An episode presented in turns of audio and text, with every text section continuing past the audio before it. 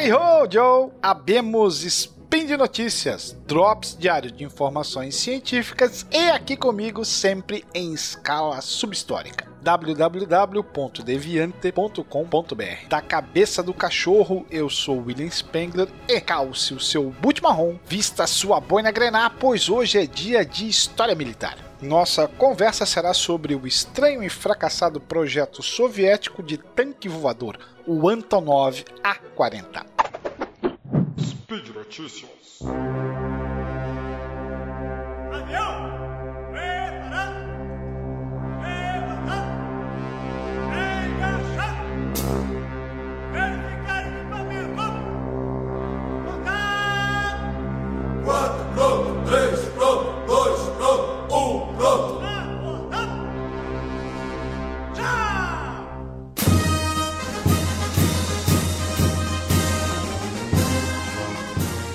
Bem, você bem sabe que a rápida evolução de máquinas de guerra nos anos após a Primeira Guerra Mundial, principalmente, mudou os paradigmas dos combates bélicos. A frente ocidental da Primeira Guerra havia desenvolvido rapidamente linhas de trincheiras estáticas. Milhares de homens morriam nos ataques para ganhar poucas centenas de metros de território. Arame farpado, artilharia e metralhadoras aumentaram enormemente os custos dos avanços frontais. Mas as invenções dos primeiros carros de combate, os populares tanques armados, lá em 1917 acabou rompendo esse impasse. Os tanques conseguiam mover-se através do arame farpado e eram em grande parte imunes aos ataques das metralhadoras. Assim, as táticas militares voltaram-se para uma nova forma de máquina de guerra que imitava as antigas campanhas de cavalaria, que eram enormes batalhas disputadas ao longo de amplos territórios. E outra arma mais moderna ainda,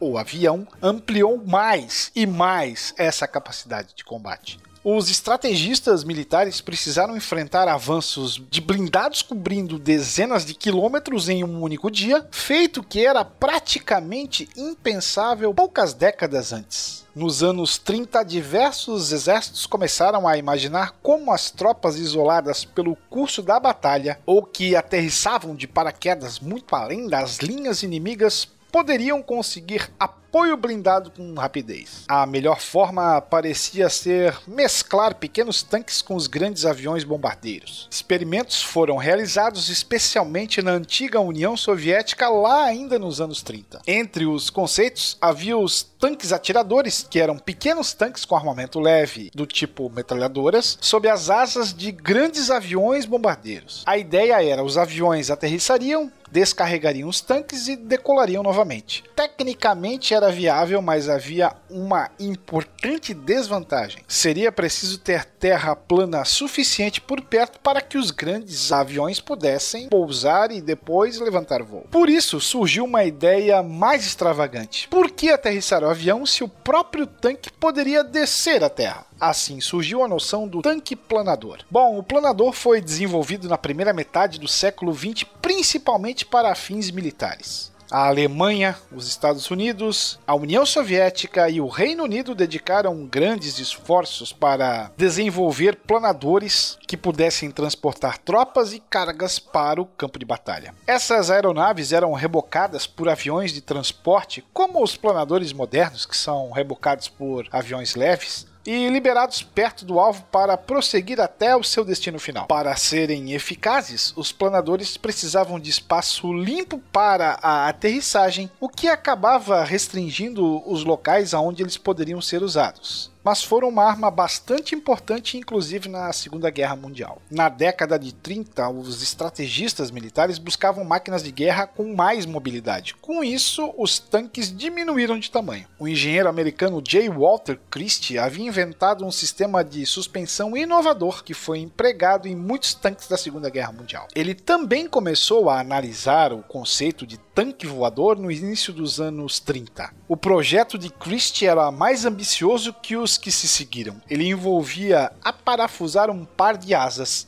e uma cauda ao tanque, além de um propulsor alimentado por motores do veículo. Segundo ele, o tanque conseguiria ser suspenso no ar a cerca de 100 metros e ser transportado até o campo de pouso com a sua própria potência. Além disso, segundo o próprio engenheiro, o piloto do tanque voador não precisaria do terreno plano exigido para um avião. Mas o exército americano não tinha a mesma convicção de Christie e sua ideia inovadora acabou não sendo aceita. Alguns anos depois, entretanto, outro projetista igualmente visionário tirou o conceito da mesa de desenho e levou para o ar, claro, na União Soviética. Oleg Antonov era fascinado pela a aviação desde a infância. Quando ainda era adolescente, ele projetou seu próprio planador. Seu talento como projetista acabou levando ao cargo de projetista-chefe da fábrica de planadores de Moscou, onde projetou mais de 30 planadores diferentes. Os estrategistas militares soviéticos estavam começando a entender que as unidades de paraquedistas poderiam precisar de armas mais pesadas para ajudá-los a sobreviver em bolsões isolados, longe de forças amigas. Uma opção pesquisada foi enviar pequenos tanques a bordo de grandes bombardeiros usando grandes paraquedas. Em 1940, apenas um ano antes da invasão da União Soviética pela Alemanha, Antonov foi levado para trabalhar em um planador que pudesse carregar pequenos tanques. Mas o projeto de Christie o havia intrigado e ele trabalhou em um projeto de tanque voador chamado A-40. O protótipo usava um tanque T-60 pequeno e rápido, usado para reconhecimento. Nele eram aparafusadas duas asas e uma longa cauda estabilizadora. O que favorecia a ideia do tanque planador é que ele não exporia aviões de transporte grandes e lentos aos combates em terra. O tanque seria liberado alguma distância da zona de aterrissagem e planaria até parar. Dois conjuntos de asas empilhados um sobre o outro seriam necessários para elevar suficientemente o tanque a fim de mantê-lo suspenso projeto de Antonov ficou na mesa de desenho até muito depois que a Alemanha invadiu a União Soviética em 41. Foi ali que Antonov percebeu que pode ser difícil transformar a ideia do papel em realidade. Seu protótipo somente foi construído em 1942. Exatamente no dia 2 de setembro de 1942, o piloto de teste, ou nesse caso o motorista de teste, Sergei Anokin pegou os controles do tanque rebocado por um bombardeiro Tupolev TB-3 com uma longa corda. O A-40 estava pronto para o seu voo inaugural. Para testar o voo, eles precisaram deixar de fora a munição e a maior parte do combustível para economizar no peso. Mas ainda assim, o tanque era tão pesado que a torreta também teve que ser retirada. O Tupolev decolou com o A-40 reboque, mas precisava liberar o tanque cedo para evitar acidentes. O arrasto criado pelo incômodo veículo resultou ser grande demais. Anokin conseguiu planar o tanque para pousar em um campo, e depois de pousar, ele conseguiu desmontar as asas e a cauda e dirigir o tanque de volta para a base. A aerodinâmica básica do A-40 comprovou ser segura, mas o seu primeiro voo, que acabaria também sendo o último, demonstrou as dificuldades de fazer um veículo tão pesado sair do chão. O projeto de Antonov nunca mais voou, mas não foi o fim do conceito de tanque voador. O Japão, que também havia se interessado pelo conceito de Christie, explorou a ideia durante a Segunda Guerra Mundial. O tanque leve especial número 3 KURO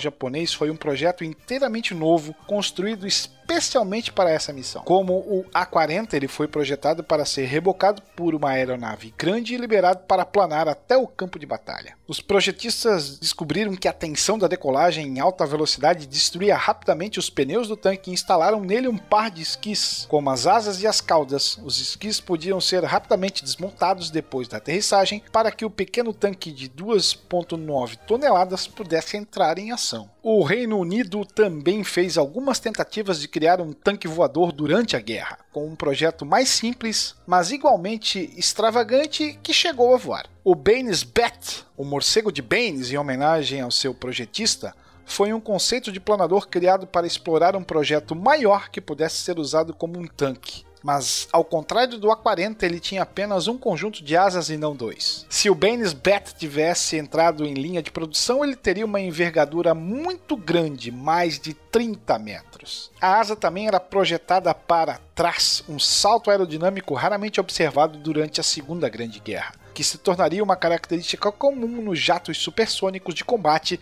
introduzidos uma década depois. O morcego de Baines não tinha cauda e no seu lugar havia um estabilizador vertical parecido com barbatanas de cauda. montado na ponta de cada asa. Na verdade, o protótipo não incluía um tanque. O piloto sentava em uma fuselagem minúscula minimizada pela asa gigante. O Reino Unido descartou a ideia de um tanque voador. No seu lugar, foi construído um planador suficientemente grande para carregar um tanque, o Hamilcar. A ordem de produzir um planador grande o suficiente para carregar um tanque havia vindo do próprio primeiro-ministro britânico Winston Churchill em 40. Ele foi usado nos desembarques do dia D, mas enfrentou os mesmos problemas do T-60. O Tetrarch, tanque utilizado, tinha o tamanho máximo que poderia ser ocupado no planador sem impedir sua decolagem, mas era terrivelmente mal equipado e desarmado para os combates frente aos tanques alemães. A invenção dos grandes helicópteros e transportes militares dedicados após o fim da Segunda Guerra Mundial tornou redundante a ideia dos tanques voadores. Durante a Guerra Fria, os soviéticos criaram diversos veículos que poderiam ser lançados de paraquedas, com a tripulação no seu interior. Os veículos eram carregados em pallets com paraquedas, e um sistema especial de foguetes era disparado quando o pallet se aproximasse do chão. Os foguetes reduziam significativamente a velocidade de descida, permitindo que os veículos entrassem em batalha imediatamente. Já os Estados Unidos conseguiram fornecer um pequeno tanque que era ainda mais surpreendente. O Sheridan M551 seria carregado sobre o ballet de metal com paraquedas. O paraquedas abriria ainda no interior da aeronave. A força da abertura do paraquedas arrasta o pallet que absorveria a maior parte da força da aterrissagem para fora do avião. Mas a tripulação precisaria descer de paraquedas até o solo separadamente de outra aeronave.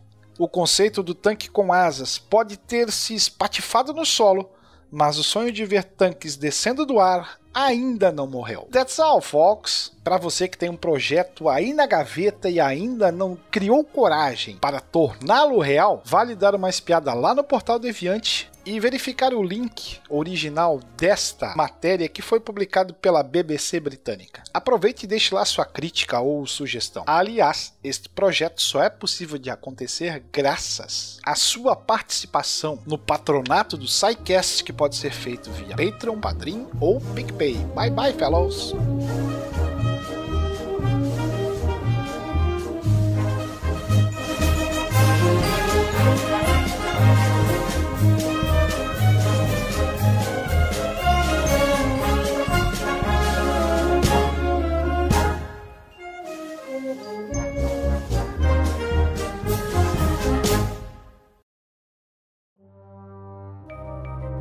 Este programa foi produzido por Mentes Deviantes.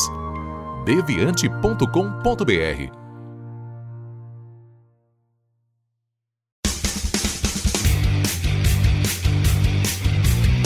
Cortes, edição de podcast.